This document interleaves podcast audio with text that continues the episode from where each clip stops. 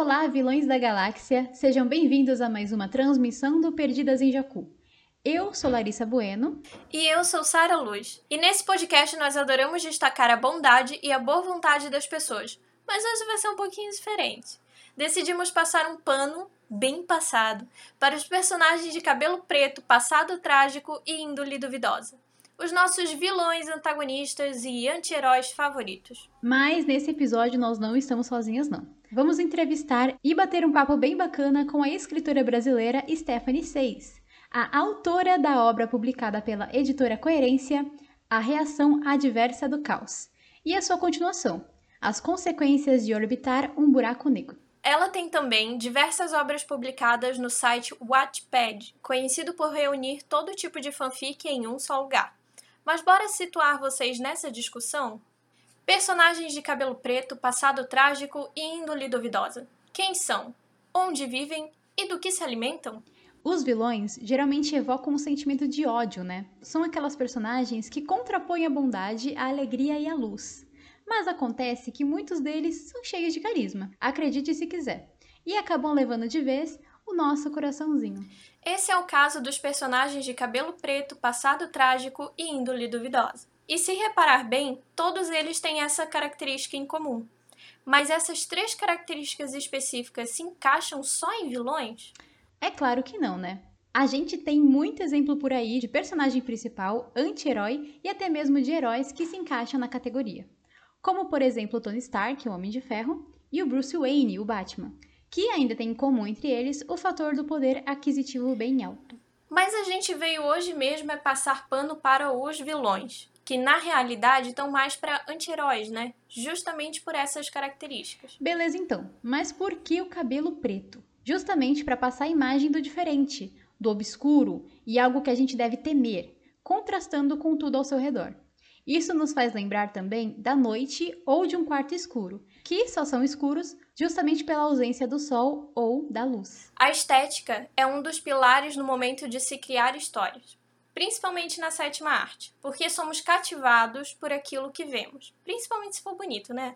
Então a estética se torna um meio de se comunicar com o público também, Afinal, uma imagem vale mais do que mil palavras, né? Por isso mesmo, a estética desses personagens pode falar muito deles.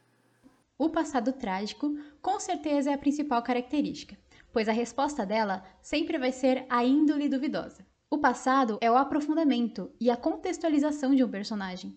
É o que o justifica e o preenche. E sem isso, eles perdem a graça, pois tudo é movido pelo desejo. E o desejo surge justamente de uma motivação. Bruce Wayne deseja vingar a morte dos seus pais e ser quase a própria justiça. Já Tony Stark deseja se redimir das mortes e guerras que sua empresa financiou, pelo menos na MCU, né? E o resultado disso são as ações no mínimo duvidosas na intenção de suprir esses desejos. Então vamos começar o nosso bate-papo com a nossa convidada especial, Stephanie. Seja muito bem-vinda ao Perdidas em Jacu. Muito obrigada mesmo por ter aceitado o nosso convite. E a gente está muito honrada de ter você aqui. Ai, ah, obrigada a vocês pelo, pelo convite. É, eu adorei participar. Quer dizer, adorei participar, não. Vou adorar participar, enfim. É, a, eu sempre escuto o podcast de vocês. Enfim, é único, um dos últimos que eu escuto. Eu não estou muito ainda familiarizada com esse mundo, mas eu estou aos poucos me atualizando. E vocês estão sempre lá no, na minha playlist. Ai, ah, obrigada, que honra. Bom, então antes da gente começar a conversar, é, conta um pouquinho sobre você para o pessoal que não te conhece. É, eu me chamo Stephanie Gadelha, na internet Stephanie 6. Eu tenho 27 anos, é, nasci em Campina Grande, na Paraíba, mas me mudei para São Paulo em 2016 para estudar cinema e animação na FAP. É, me formei ano passado e também terminei recentemente o curso de formação de roteiro na rotearia. E eu sou autora de um livro chamado A Reação Adversa do Caos, que, se for para resumir, é uma mistura de Guia do, Guia do Mochileiro das Galáxias, Star Wars e Hades e Persephone. Acho que é isso. Perfeito. Ai, que legal. Então, é, falou sobre as redes sociais, né? Quem te, quem te acompanha nas redes sociais sabe que você é uma grande defensora desses personagens que você mesma denominou, né? De personagens de de cabelo preto, passado trágico e índole duvidosa. É, mas quando, quando você sentiu assim que precisava criar uma thread no Twitter, extremamente necessária, inclusive, é, reunindo esses personagens e explicando a história de cada um deles? Hum, vamos lá. Uh, primeiro, eu acho que as pessoas estão consumindo histórias e tentando julgar mais do que compreender, uh, responder mais do que perguntar. E ter tantas certezas está impedindo elas de entender o que as histórias querem dizer de verdade. Uh, mas talvez isso seja só um reflexo do momento que estamos vivendo, né? Tipo, a cultura do cancelamento. Se você errou, tem que ser cancelado, excluído e morrer. Uhum. Não existe perdão. Uh, você não pode se redimir pelos erros. Tipo, não adianta. É, é o que as pessoas. Tem muita gente pensando assim, né, hoje em dia. E eu acho que esse tipo de personagem mostra que não, não é tarde demais, sempre há salvação, como disse Jesus, né? Uh, aí eu resolvi criar thread pra mostrar que nossas atitudes uh, geralmente estão relacionadas a alguma um, um trauma, provavelmente, e que assim, todo mundo merece a chance de tentar ser melhor. Uh, nessa thread tem personagens que nasceram no lado errado, digamos assim, tipo Zuko de Avatar ou é, Kovu do Rei Leão 2 e que desde que eles nasceram foram levados a acreditar em uma verdade que a vida vai ensinar eles que não é bem assim, eles estão errados. É, tem também os que foram levados para o lado errado devido a fatores externos uh, e, viram é, lá a, a única opção, tipo Kylo Ren, Loki. Enfim, tem muitos tipos, mas geralmente é assim, né? É, a questão é que é para mostrar que, assim, diante de certas condições, qualquer pessoa é capaz de fazer qualquer coisa e que a gente deve usar isso para aprender e olhar mais para nossos próprios erros do que julgar os outros. Excelente. Muito bem falado, concordo com tudo. Ah, obrigada. Eu também concordo com tudo. Nessa, nessa lista que você fez, você cita diversos personagens, inclusive de diversos tipos de mídia diferente. Mas qual deles você sente que você teve que passar um paninho a mais, assim, ou explicar muitas vezes o contexto do personagem para que as pessoas entendessem o lado dele, de repente? Uh, eu acho que Loki e Kylo Ren, porque eles eram os mais famosos, né? Tipo Star Wars e Marvel, as coisas que as pessoas estão mais assistindo no momento. Uh, mas Loki ainda chegou a ser mais difícil porque ele era um personagem muito secundário, né? Tipo, então nunca tava lá, ele não era o foco, então ninguém tinha interesse de ver o lado dele. Uh, mas agora, como vai ter a série, talvez vai ser mais fácil. Uh, eu também tenho. Tô animada. É, eu também, nossa, é a que eu tô mais assim, gente, tô muito ansiosa. Uh, eu também tenho uma teoria que ia ser mais fácil passar pano se eles fossem interpretados por atores que têm aquela beleza mais padrão, tipo Brad Pitt. Uhum. Mas amo Adam e, e Tom, uh, eles são perfeitos. Mas eu sei que algumas pessoas não acham isso e os personagens fazendo, fazendo maldades, às vezes, para algumas pessoas é só mais um motivo para atacar eles e a aparência também, enfim. É, sim, isso é uma coisa que pegou bastante, assim, né, em relação ao Kylo Ren, principalmente. É, eu acho que as pessoas só começaram, assim, importar o que aconteceu com ele antes para ele vir é, pro lado sombrio da força é porque ele é filho do, dos grandes heróis, né? Da, da Leia e do Han Solo. E a partir disso é que a galera começou a pensar mais, tipo, oh, como assim? O filho dos grandes heróis vão. É, é, foi pro, pro lado sombrio da força, o que aconteceu? Meu Deus, ele é sobrinho do Luke Skywalker e tal. É, e a partir daí que a galera começou a pensar, né? Tipo, começou a se perguntar o que teria acontecido. Mas também quando foi é, respondido, né, quando é, lançaram a HQ explicando mais ou menos o que aconteceu naquela época, é, a galera meio que ignorou. Nossa, né? ninguém tipo... leu as, quase ninguém leu as HQs, tipo, e lá tem informações, tipo, deviam estar no filme, aquelas coisas são muito importantes. É, basicamente justificam tudo Sim. que aconteceu e que mostram que é tipo, ele não matou os alunos, ele não explodiu o templo, mas tem muita gente que acha isso ainda. Uhum. Eu acho até que é um, um, é um reflexo legal, assim, né? Da mesma forma que nas HQs é, teve personagens que. E nos filmes também, né? Teve personagens que não estavam nem aí para o que aconteceu realmente, pro, não estava nem aí para os fatos e só se importava com é, a sua visão da, da coisa. O público fez a mesma coisa, né? Tipo, ficou meio que nem aí pro, pro, pro que, pro Ele que realmente aconteceu. fazer, é. Não importa as É. verdades, as pessoas veem o que elas querem ver. Ai, não, eu só ia falar, né, que geralmente, no, que nem a gente falou no começo do episódio, esses personagens são, são criados pra gerar ódio, né, um, um certo desconforto por parte do público. Mas as pessoas, elas, às vezes, elas ignoram, elas ficam tão, ah, eu vou odiar esse cara aqui porque ele fez um monte de merda. E tem justificativas, nem sempre é porque o cara é sádico, louco, e ele só fez aquilo porque ele achou engraçado matar um monte de gente, fazer um monte de merda. Tem a questão do contexto, e as pessoas ignoram muito o contexto. E quando você tenta explicar, ela, ai, você tá passando pano, ai, porque não sei o quê, não tem como defender. Mas não é bem assim. E eu adoro defender, viu? Eu faço isso mesmo. eu tô bem. paninho aqui. É, e justamente por conta desse, desse, dessa ideia, né, de que é um vilão, é um cara mau, ninguém tá aí, tá nem aí pro contexto, é, quando esse personagem é inserido num relacionamento romântico, é, as pessoas, elas ficam, vamos dizer assim, levemente agressivas, né? Enojadas É, às vezes. é, enojada e tal. E Por que você acha que as, que as pessoas, assim, problematizam tanto esse tipo de personagem ter um romance? Bom, vamos lá. Eu refleti muito sobre isso, para essa pergunta, e eu acho que existem quatro fatores. O primeiro é que, hoje em dia, graças a Deus, as pessoas conseguem enxergar é, algumas coisas que eram absurdas antigamente, mas ou, as pessoas achavam normais. normais. Ah, uma delas é relacionamentos abusivos, é, isso é ótimo. Eu gostaria muito que, inclusive, tivesse acontecido quando eu era mais jovem. Teria feito minha vida ser mais fácil. Ah, só que algumas pessoas só estão reproduzindo um discurso pronto sem refletir a respeito e esquecem que, em alguns casos, são dois pesos e duas medidas. É, e para ser um relacionamento abusivo, precisa primeiro ter um relacionamento. Se duas pessoas desconhecidas brigam porque estão em lados opostos de um conflito, eles provavelmente são apenas inimigos, que é o tal é, enemies to lovers. E que e você tem que considerar que o contexto às vezes é diferente. Aí tem gente que fala, ah, mas mostrar que uma história que duas pessoas brigam e ficam juntas no final vai influenciar alguém a ficar num relacionamento ruim, insistindo no erro.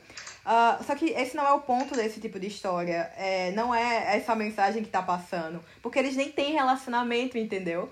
Ah, a mensagem não é que você vai conseguir mudar uma pessoa ruim e que deve ficar numa situação ruim por causa disso. A mensagem é que se você cometeu erros, merece a chance de melhorar e que ter alguém que acredita que você é capaz de fazer isso vai tornar mais fácil, entendeu? Ah, esse, essa situação não é aquela daqueles romances que mostram um casal brigando constantemente pelo mesmo motivo e que geralmente é ciúme, possessividade, que tudo por causa do machismo e que no fim vai dar certo se você insistir, você vai mudar a outra pessoa. Tipo, eu acho que essas histórias passam realmente uma mensagem errada que pode influenciar pessoas a ficarem numa situação ruim que leva a fins trágicos. Ah, porque a gente sabe que na vida real não melhora, não é assim. Tipo, se o cara é um embuste e promete mudar, e provavelmente não vai. Tipo, um exemplo é Big Little Liars. Não sei se vocês já viram a série da HBO, ótima, inclusive. Ah, enfim, não, não é o caso. É, e até acho que uma, tem uma técnica de saber se o relacionamento tóxico é tóxico ou não. É assim. Eles vivem brigando é, antes de terem alguma coisa, tipo, pelo menos se beijarem. Se não, eles provavelmente são só inimigos. Ah, mas se eles brigam dentro do relacionamento, provavelmente é tóxico. Claro que existem casos e casos, mas geralmente essa teoria funciona. É, eu só, eu só ia pontuar, né? Tipo, também depende da discussão. Qual é o motivo que, que levou o casal a discutir, né? Também é um, é um fator. Se for, se for uma DR, se for uma discussão de relacionamento comum, ok. Agora, se a motivação da discussão é, como tu disse ali, ciúmes, possessão, e é, é um fator para se preocupar. Ah, eu quero deixar claro que eu estou falando de enemies to lovers, que são histórias quando duas pessoas estão em lados opostos de um conflito e aí vão começar a criar um vínculo e terminam se apaixonando. É, os desentendimentos ocorrem porque o objetivo de um está em conflito do, com o outro, que é tipo, um quer destruir o mundo e o outro quer salvar, né? Enfim, você tem que ver a natureza das ações, como você falou aí. e que essas histórias não são uh, rivals to lovers, que é onde duas pessoas são rivais sem motivo, que é geralmente aquela história que o cara é babaca, idiota, que trata a menina mal sem motivo, tipo, eu não gosto desse tipo de história. É, a ideia é essa. Mas eu lembrei que você estava falando sobre essa questão, né, de das pessoas acharem que basicamente eles não esses personagens eles não podem evoluir, criar vínculos de novo, mesmo depois de terem feito um monte de merda. Ai, gente, eu queria não falar de Naruto aqui, mas eu quero muito falar do Sasuke. Ah. Porque é basicamente isso que acontece com ele durante toda a história. Ai, gente, eu adoro o Sasuke, meu Deus, eu odeio ele ao mesmo tempo. Porque, assim, ele é uma pessoa muito complicada, sofreu a vida inteira, eu tenho uma amiga que ama ele. Eu passei assim, quatro anos da faculdade ouvindo ela falar. Eu tô, pode, eu tô bem acostumada. É, então, ele é um menino que sofreu desde os cinco anos de idade dele, que ele perdeu a família inteira dele. ninguém cuidou do menino, ele cresceu sozinho. A única coisa que ele conhecia era o ódio que ele tinha pelo irmão dele. Aí ele fez um monte de merda, né? Esse ódio dele. Inclusive, eu acho que ele é bem parecido com o Kylo nesse sentido. Porque, tipo, ele. Aconteceu uma coisa muito merda, ele se viu sozinho, aí ele cresceu alimentando um ódio extremamente grande por uma pessoa. Ele, e ele acabou aprendendo que, tipo, esse ódio é o que fazia ele ter vida, né? Ele viver. E aí ele foi crescendo, crescendo, crescendo, crescendo, fez um monte de merda, porque ele ficou cego, sabe? Ele ficou extremamente cego por aquele contexto, por aquilo. E aí chegou um momento que, depois de muito tempo, muito penar, é, ele descobriu que ele podia sabe, ter uma vida normal como outras pessoas, criar vínculos e se casar e ter filha e tudo mais. Só que isso demorou, né? E isso só aconteceu porque tinham pessoas que gostavam dele. Exato. Não é fácil, tipo, superar uma coisa, o povo acha que é assim, esco escolhi superar, ou acordei no outro dia bem, não é, gente? É tipo, é um longo caminho. É, e eu sinceramente odeio isso, essas histórias clichês.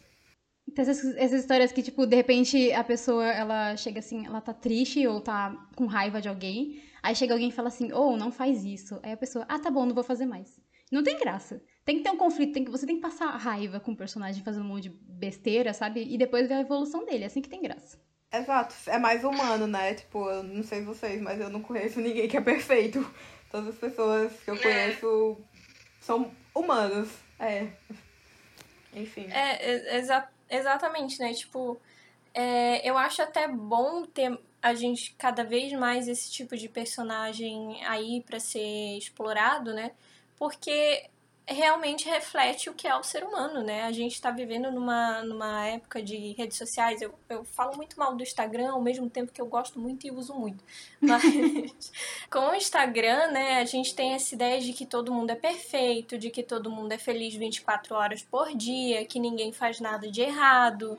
É, aí quando alguém explana as coisas ruins sobre determinada pessoa, todo mundo vai lá e ataca, né? Tipo, e a gente não tem mais liberdade de uhum. falar, opa, não estou feliz, não enfim, não estou me sentindo bem hoje. E se tu falar, tu é assim, arregaçado. Tipo, já chegou a gente no meu direct falar assim, né? Um dia que eu postei reclamando de uma situação que aconteceu comigo.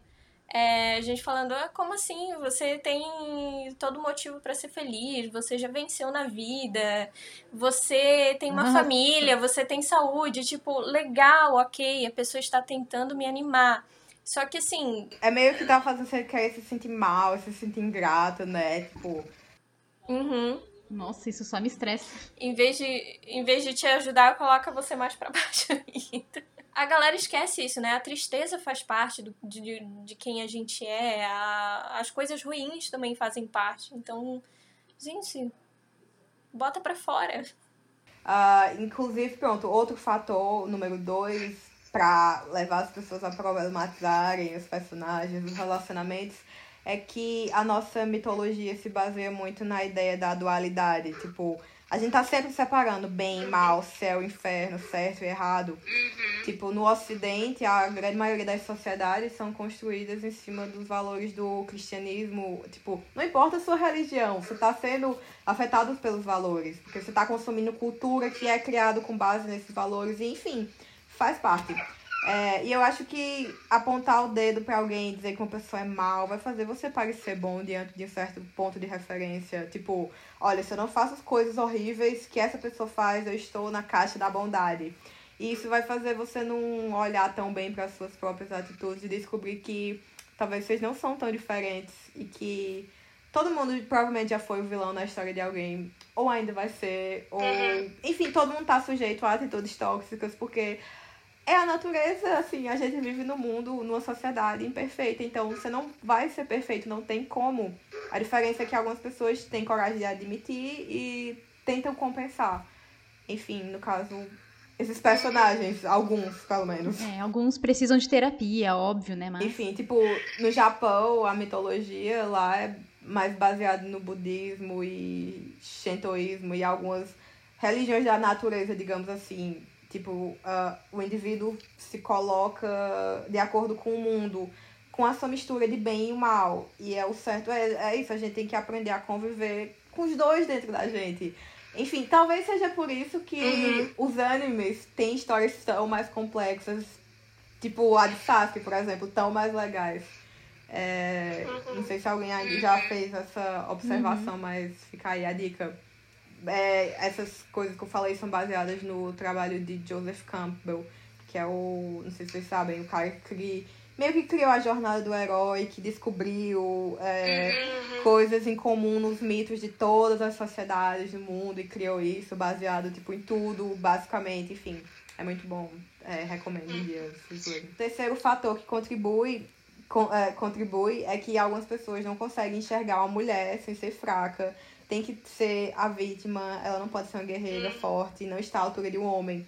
E isso foi muito forte quando lançou The Force Awakens. Os ditos machos nerds, que vocês até falaram naquele, num desses episódios, é, eles achavam um absurdo o Rey ter conseguido derrotar Kylo, ou tipo, ela usar a força, ou ela existir, né? Uhum. Eles achavam um absurdo ela existir para começar. Mas, tipo, na apresentação dela do personagem, mostrava ela, tipo, desde cedo, sabendo se cuidar sozinha e sendo muito habilidosa com aquele cabo de vassoura, sabe?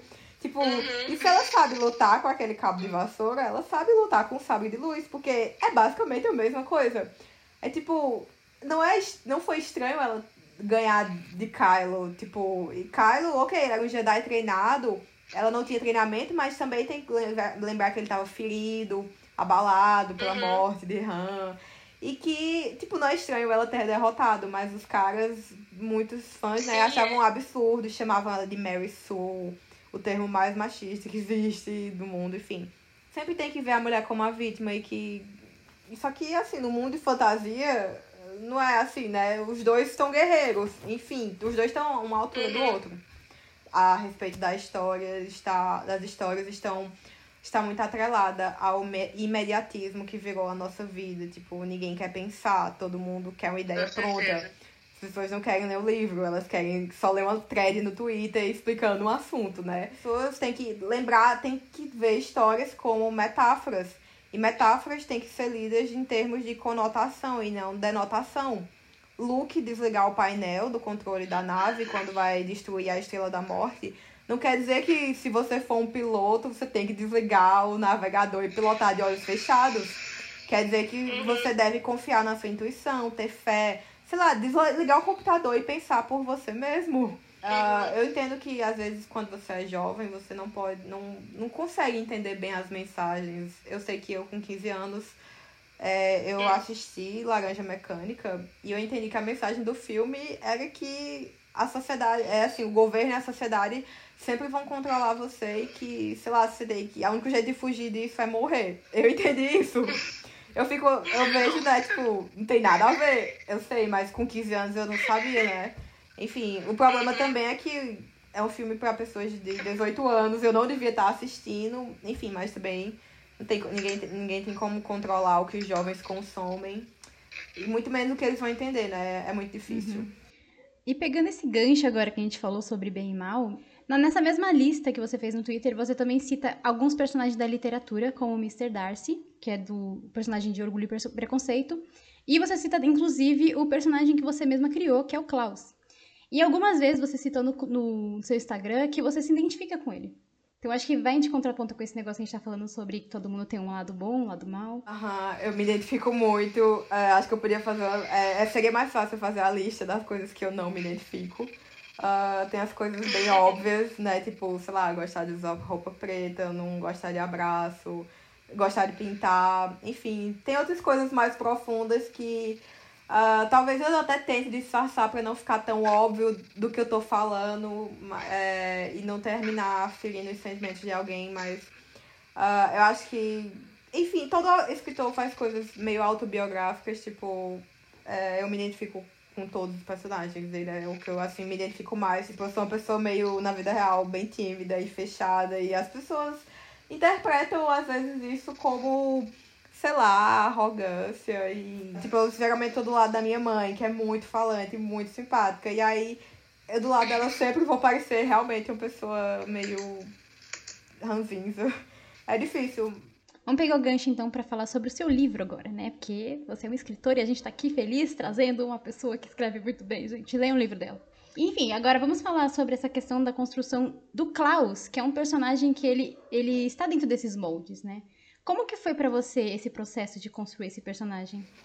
Bom, vamos lá. A coisa mais importante uh, desses personagens é você colocar ele sendo vulnerável. Porque, tipo assim, tem uma técnica de escrita que se chama Save the Cat, que é, que é explicada num livro que tem esse mesmo nome, basicamente. Uh, e ela meio que diz que você tem que colocar uma cena de um personagem fazendo alguma coisa, tipo salvando um gato de uma árvore para fazer o público gostar dele. É, um exemplo bom é Aladdin, quando ele rouba o pão, mas dá para as crianças, entendeu? Você cria uma afinidade por causa uhum. dele por causa disso. Nesse tipo de personagem, o Save the Cat é uma cena mostrando que ele é vulnerável. Uh, tipo, que tudo gira em torno do passado trágico e alguma coisa que aconteceu. E, e tem que ter isso para fazer o público entender ou se identificar, passar pano, entendeu? Tipo, geralmente esses personagens, o problema dele é alguma coisa com os pais. É, provavelmente porque é uma coisa bem comum nos seres humanos, né? Tipo, você, uhum. cara que estuda psicologia, deve saber que, nossa, todo, quase todo mundo, né? O problema tá os, os traumas de infância, os pais realmente mexem com a cabeça das pessoas. Tem, tem até um, só nesse ponto dos pais, tem até um, tipo uma brincadeira, né, entre estudantes de psicologia e psicólogos, enfim, que é tipo um memezinho assim, dizendo ah, quando você está fazendo um ótimo trabalho é, com o paciente, mas aí ele volta pra. Mas aí a família estraga tudo. Sabe? Aí é tipo duas coisas diferentes. Tipo, uma a fotinha sorrindo e no outro é, enfim, todo embolado. E é, é essa relação com, com pais e família, sociedade no geral, é, sempre nos impacta de alguma forma. É horrível, tipo, as coisas que acontecem na sua infância afetam sua vida inteira. Quando você, uhum. você percebe isso quando você faz terapia. Eu, eu descobri, assim, muitas coisas fazendo. É, eu descobri, inclusive, o motivo que eu fiquei triste por causa do final de Star Wars. A culpa é do meu pai. E a minha terapeuta falou. tipo, faz sentido. É, enfim. é difícil. Uh, mas uhum. enfim, continuando, uh, esses personagens eles são usados na história geralmente como antagonistas, né? E o antagonista é o personagem que acentua o defeito do protagonista. Uh, geralmente tá lá fazendo piorar, enfim, ou pelo menos fazer ele enxergar esse defeito bem mais nitidamente. E o, no meu livro, a protagonista é Luna, então, e o defeito dela é julgar os outros, ter muitas certezas. E ela vê Klaus, uhum. aquela pessoa, obviamente, muito ruim, então, claro que ela vai julgar ele. É, então, a história dela, como, assim, o arco dela é aprender a não ter muitas certezas e não julgar os outros. Então, ele é a pessoa que vai ajudar ela a enxergar isso e tentar corrigir. E também fazer ela ver que, bom, nem todo mundo é, assim... Quer dizer, ele, ele que vai fazer... Não, ela... Peraí ela vai fazer ele enxergar que nem todo mundo é horrível e que ele pode deixar algumas pessoas se aproximar. Então, enfim, é, tá tudo interligado. Uhum. É, é bem legal. Inclusive, eu, eu li o seu livro, né? Eu já falei várias vezes. eu indiquei para todo mundo que eu conhecia. É, e uma coisa que me chamou muita atenção justamente é essas várias referências, né? As críticas autoconstrutivas que acabam tornando o. Minha mãe falando alto na porta do quarto, que maravilha. É, e essas críticas autoconstrutivas que acabam tornando ele extremamente pessoal, né? O livro extremamente pessoal e bem profundo.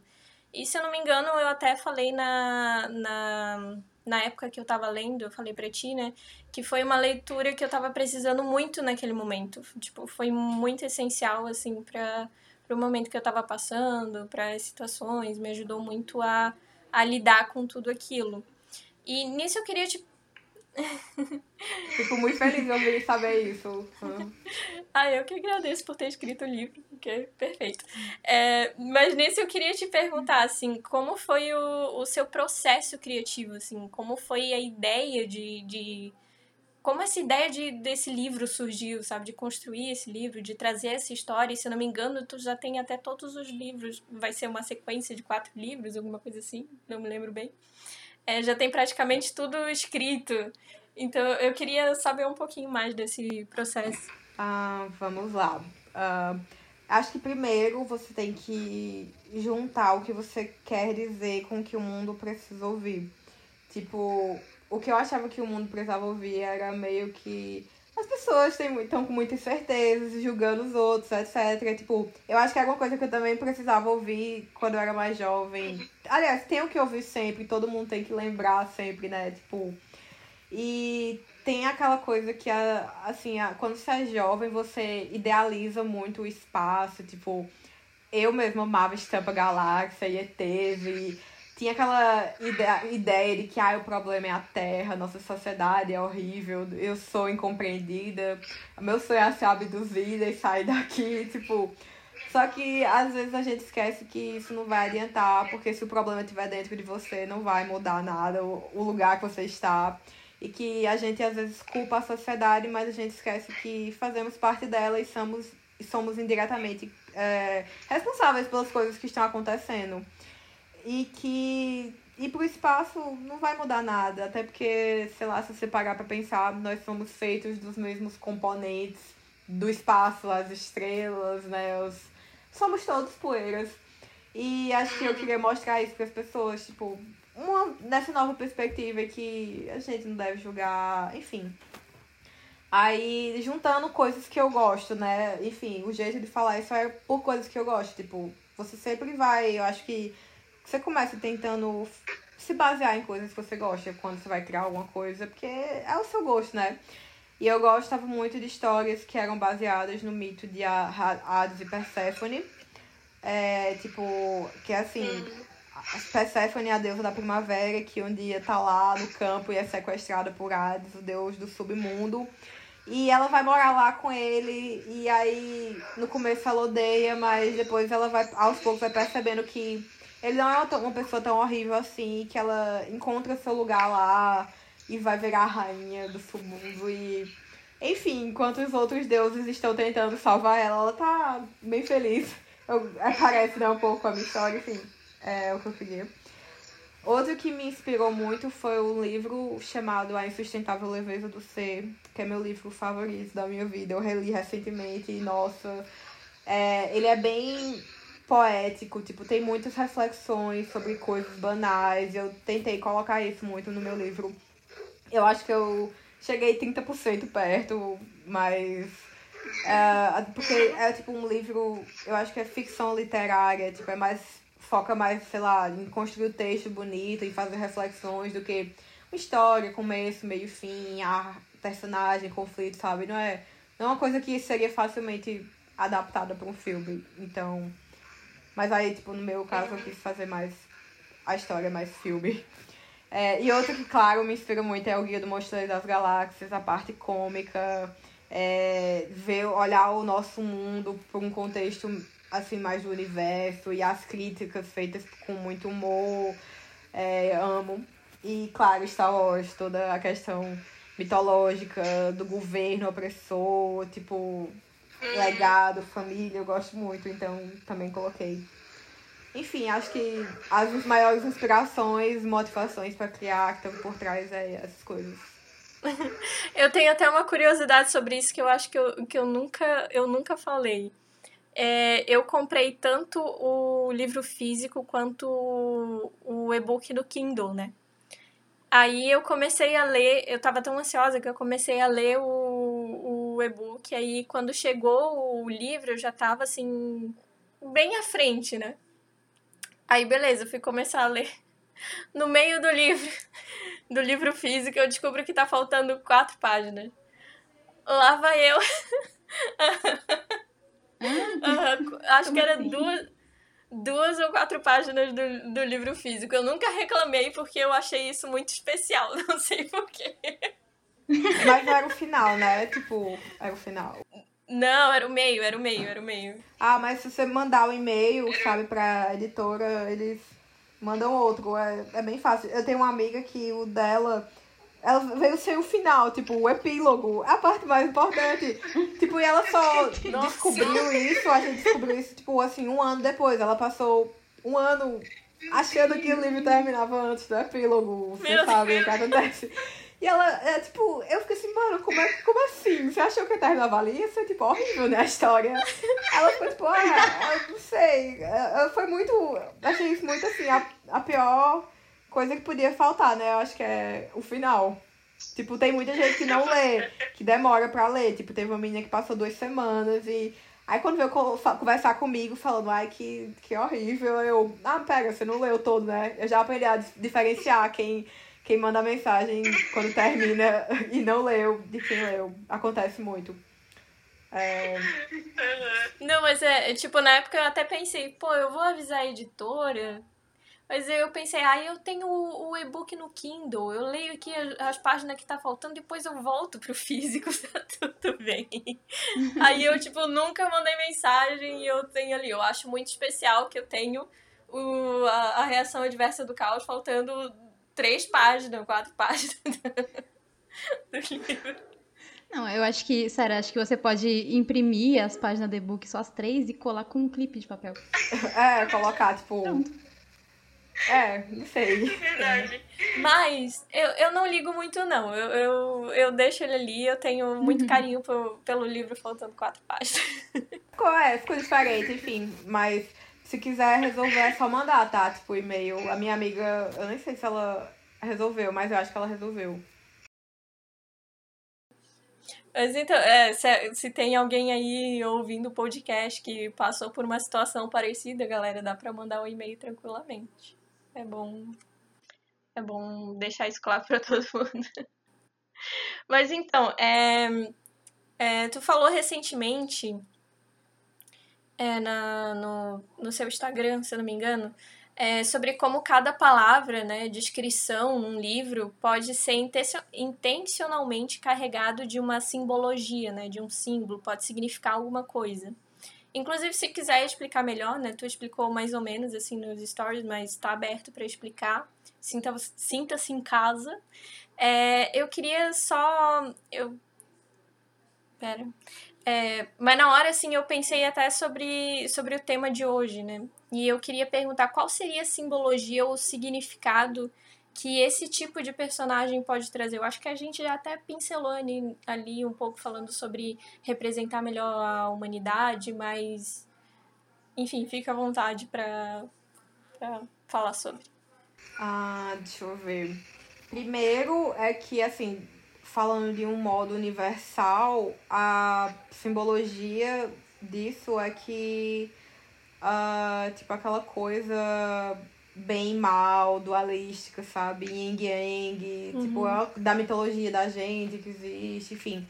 Que a gente tem que aprender a conviver com os dois, o bem e o mal dentro de nós. Essa é uma simbologia universal, né? Que no livro a gente vai ver que Klaus parece ruim, mas ele tem bondade dentro dele. E Luna parece ser tão boa por fora, mas tem maldade dentro dela e que é assim as pessoas, né? Mas dentro do livro é, tem. Ah, sim, eu também eu quero aproveitar para dizer que no próximo a vibe vai ser mais assim. Pare de dividir tudo em bem e mal e essas são palavras inventadas. Aceite a natureza e quanto mais rápido você aceitar, mais vai aprender a controlar. Enfim, mas isso é uma, uma coisa para outra história. Uh, mas dentro do livro tem é, alguns símbolos que eu criei que faz sentido lá dentro da história. O principal é aquele que eu tava falando dos stories. Que Klaus é como a, o lugar da história, que se o lugar onde se passa a história. Gagrilha, que é um planeta muito frio, que não tem ninguém lá, sozinho e que lá faz 20 horas de noite, 6 horas de sol que ninguém consegue chegar lá e uh, é um dos lugares mais lindos do mundo, mas poucas pessoas têm consciência disso ou merecem ver, enfim, é uma metáfora para ele, né? Luna vai no decorrer do livro olhando para os uh, pensando no lugar e relacionando com ele aos poucos e no fim ela relaciona de uma forma mais direta, mas se você for pesquisar, as mensagens subliminares estão lá desde o começo. É legal ler sabendo já disso. Uh, tem várias simbologias, tipo, tem uma que é bem. Nem é tão importante, mas é uma simbologia que é tipo. No começo ela tá meio que tentando. A vida dela tá meio parada porque ela foi expulsa da escola por uma razão que a gente vai descobrir no final, mas ela por causa disso, isso afeta a vida dela de algumas formas. E uma coisa assim bem simples é que ela não gosta de cuidar mais da aparência. Ela sempre deixa o cabelo preso num coque na cabeça.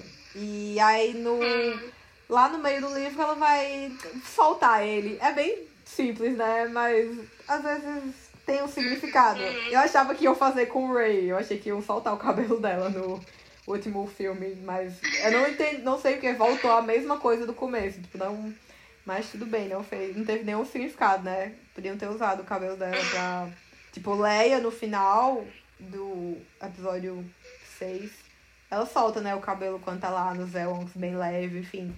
A gente pode usar essas coisas como a teoria do caos, né, que vai o contexto do livro inteiro, que vai mudando de significado. No primeiro, Luna acha uma coisa ruim, depois vai ver que ah, é uma coisa meio necessária e vai ver que traz benefícios à vida. Enfim. Uma coisa que eu me lembrei agora também é de, um, de uma frase que diz: Nada é tão preto no branco, tudo é meio cinza. É querer sempre colocar alguém um do lado do outro na, na trincheira, entre aspas, né? De, de ter sempre alguém para para ser o seu, o seu oposto, para para você se opor e tudo mais, e no fim tudo é muito cinza, nada é tão óbvio assim. Eu acho que, que pega bem nesse, nessa ideia do tanto do seu livro quanto desses personagens, né, de cabelo preto, índole duvidosa e passado trágico. a questão desses personagens é que faz a gente refletir. É, se eu fosse essa pessoa nessas condições, será que eu faria o mesmo? Tipo, uhum. é, você tem que ser honesto na resposta. tipo, a história de Sasuke, por exemplo. Tipo, quem é que pode julgar ele? Ele cresceu desde criança sofrendo e etc. Uhum. Tipo, faz totalmente sentido tudo que aconteceu. Hum, eu acho que é mais fácil apontar o dedo do que entender. Ela deu, ela deu uma pincelada sobre o próximo livro, que já tem título e, e capa, inclusive. É, queria saber quando é que vai ser lançado Mulher. Estou ansiosa. Eu também. Eu espero que próximo mês, ou talvez no próximo, mas assim, realmente tá bem perto. Já fechou as revisões e Eita. realmente tá, agora tá mais perto do que longe. E eu posso dar um spoiler de que é, esse, esse, nesse a gente vai ver uma coisa que eu queria muito ver nas histórias desse tipo de personagem, que a gente não vê porque geralmente acaba ou eles morrem no final. Que é ver como eles seguem a vida e vão encontrar um jeito de conviver com as consequências de suas ações e, enfim, se responsabilizar e tentar compensar e superar, enfim. A gente vai ver isso no futuro. É uma coisa que eu queria muito e ninguém fez, então eu tive que escrever. Você acabou de me engatilhar aqui, porque eu lembrei que poderiam ter feito isso com. Poderiam ter feito isso com o último episódio de Star Wars, né? Mas fizeram. Enfim, né? Tristezas da vida. Bem solo na resistência. Primeiro pedindo desculpa a todo mundo. Sim, sim. Eu acho que tem, tem um ponto que me veio na cabeça agora do nada, é que eu acho que, tipo, às vezes, alguns autores, eles criam esses personagens e não sabem o que fazer com eles depois. E eu fico muito triste, porque ou eles morrem ou eles dão um final muito básico, tipo, ah, e aí ele se redimiu e ficou feliz para sempre. Você, você nunca consegue ver as consequências, sabe? Da dor que ele sente, que não sei o quê. E isso é muito. Ai, chateado. Ninguém pensa, exatamente, as pessoas não. Não acham, não, não refletem como vai, sei lá, será que vai ser fácil se reinserir na sociedade? Tipo, se, se viver com. sabendo que você cometeu erros e etc. Tipo, é, eu quero muito explorar isso no futuro. Inclusive, tipo, no livro. O livro 2 vai. O físico vai ser quase todo narrado no ponto de vista de Luna. E aí eu resolvi escrever uma nova versão, digamos assim, para lançar só em e-book, que é o livro inteiro narrado no ponto de vista de Klaus. E aí a gente vai ver mais essas coisas, entendeu? Porque é, eu acho que Deus, tinha que, que dividir as histórias pra. Vai ser meio história de um casamento, sabe? O filme, só que contado por um e contado por outro. Talvez isso pareceu um pouco de spoiler, mas eu, eu quis dizer que vai ser a mesma história de dois pontos de vista diferentes e que cada um vai parecer uma coisa bem diferente. Nossa, isso me lembrou o lançamento de Sol da Meia-Noite, né? Que é a, a história de Crepúsculo na visão do Edward. Exatamente. Eu tive a ideia de fazer isso depois. Também um pouco de Crepúsculo, mas foi mais por uns os contos de estilhaço, também. Não sei se vocês leiam esse livro, é muito bom ter um personagem assim. E pronto, tá aí um que não morre no final e não. A história não acaba, sabe? Ele. Assim, a gente vê ele é, se reinserindo e vivendo e compensando os erros. É incrível essa história. Eu, talvez eu vou. Eu acho que eu vou ter que colocar aviso de conteúdo no começo. Tipo, sei lá, pode, tem, tem coisas sensíveis que pode ser gatilho, talvez, pra alguém, enfim. Mas eu acho que é uma história que eu queria contar. Estamos muito felizes de ter recebido essas informações. Muito obrigada. Tá bem? Que agora a gente tá se sentindo meio, sabe? Ai, não, a gente em primeira mão aqui, galera. Você só vem no Perdido E depois disso a gente pode encerrar o episódio com chave de ouro, porque a gente tem informações que outros podcasts Informação privilegiada. Exclusividade, gente. Mais uma vez, muito obrigada de verdade por ter, ter aceitado esse convite, ter aceitado essa ideia doida de gravar um podcast sobre esse assunto. Muito incrível. Eu, eu já tava muito animada de gravar, mas foi melhor do que as minhas expectativas. Ah, eu amei. Tipo, eu amei o convite e amei o assunto. Tipo, eu realmente acho que é um assunto que eu poderia passar 10 horas em cima de um palco falando. É um dos poucos assuntos que eu gosto muito de falar. E tô precisando falar, né? As pessoas tão, também estão precisando ouvir, enfim. É, e obrigada por chamar. Eu adoro, adoro, adoro o conteúdo de vocês, não só por Star Wars, mas por trazer é, abordagens, tipo aquele falando sobre o, os nerds uh, tóxicos do fandom. Tipo, é uma coisa tão comum que eu vejo assim no meu dia a dia, mas eu não vejo ninguém falando sobre, né? Tipo, canais falando e uhum. abordando esse assunto. Aquela uh, questão de Kelly Mary Train, vocês falaram a carta dela, nossa, tão, é tão necessário e as pessoas não falam tanto. Enfim. Ai, ficamos felizes. Ai, muito obrigada. Estou honrada, eu estou muito honrada mesmo. Estou muito feliz, obrigada. muito obrigada, estamos muito felizes. E bom, antes de terminar, né, a gente quer reforçar é, leiam, gente, o, livro da, os livros da Stephanie, A Reação Adversa do Caos e a continuação, né, As Consequências de Orbitar um Buraco Negro. E sigam ela nas redes sociais, né, no Instagram, que é Stephanie 6, né? Stephanie 6 com dois N's, PH, Y, Aí eu vou deixar aqui, né? A gente vai deixar, né? Vai Isso. postar bonitinho, vai marcar ela. Os stories dela são muito legais, gente. É muito divertido. Então sigam ela, que tem muito conteúdo. E muito, muito necessário. ah, obrigada. É isso então, gente. Valeu, muito obrigada. E até a próxima. Tchau, tchau.